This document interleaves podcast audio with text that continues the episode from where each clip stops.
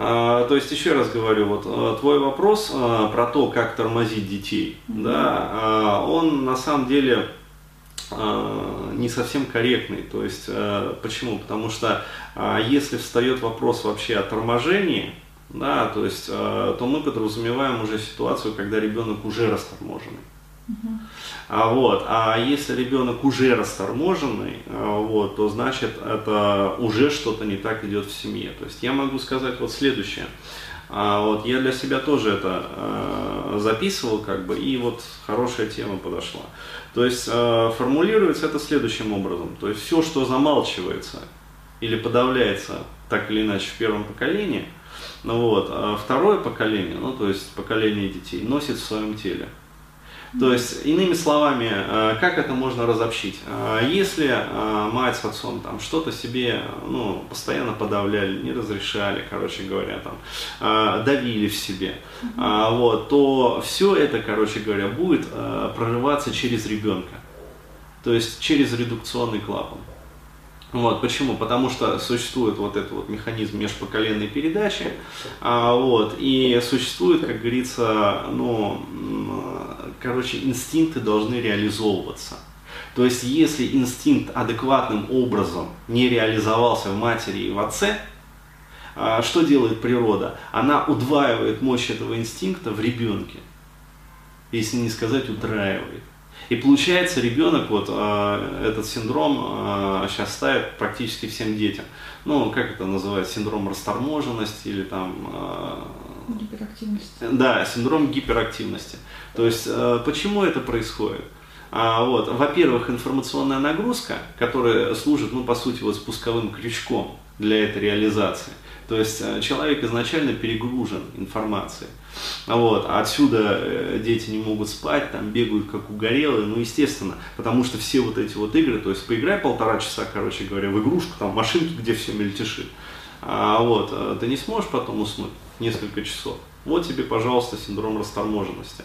Вот. Но это все, на самом деле, это лишь спусковой крючок. То есть подоплека – это инстинктивная составляющая. Вот. То есть, если, а, еще раз говорю, а, родители что-то в себе подавляли, вот, то есть не реализовывали адекватным образом свои инстинкты, которые должны быть реализованы, да, то есть свой потенциал жизненный. Вот, а, то есть в ребенке природа это удваивает. Почему? Потому что инстинкт, он действует вот прямо. То есть, если что-то не получается, а, вот, разбежись головой. Да, то есть а, пробей это, что называется, башкой. Да, тогда авось получится. Вот. И э, возникает действительно ситуация, как тормозить таких детей. То есть, э, ну, ситуация действительно сложная. Почему? Потому что э, для того, чтобы затормозить такого ребенка, э, необходимо работать с родителями.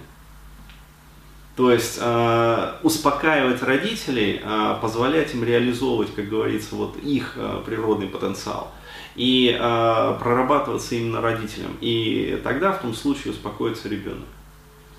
Вот.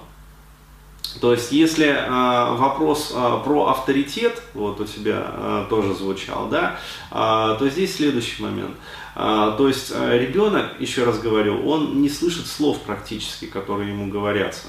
А, вот, то есть, он их не усваивает, даже если слышит он э, копирует э, привычки, паттерны, как бы систему, уклад, э, вот то, что принято в семье. И он считывает на уровне тела, уважает ли мать отца и уважает ли отец мать. То есть и из твоей ситуации, ну вот, э, про которую ты рассказывала, да, э, я не просто, как говорится, вот знаю, что там не уважает да, отца, ну, мать не уважает отца, она его тихо ненавидит. То есть, соответственно, какой э, ну, месседж, да, вот этот вот невербальный, она будет транслировать вот э, своему ребенку.